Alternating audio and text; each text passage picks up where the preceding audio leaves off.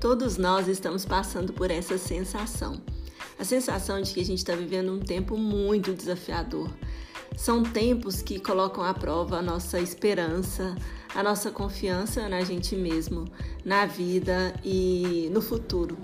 E justamente por isso eu tive vontade de compartilhar com vocês algumas experiências que vêm desde uma espiritualidade consciente até uma percepção mais ampla da vida de uma forma mais saudável, mais feliz e com maior realização. E é justamente por isso que eu, Patrícia Sanguita, do, do consultório autêntico, do Medicina da Alma, do Medicina da Saúde Integral, agora também tenho um podcast para a gente conversar sobre conversas da alma.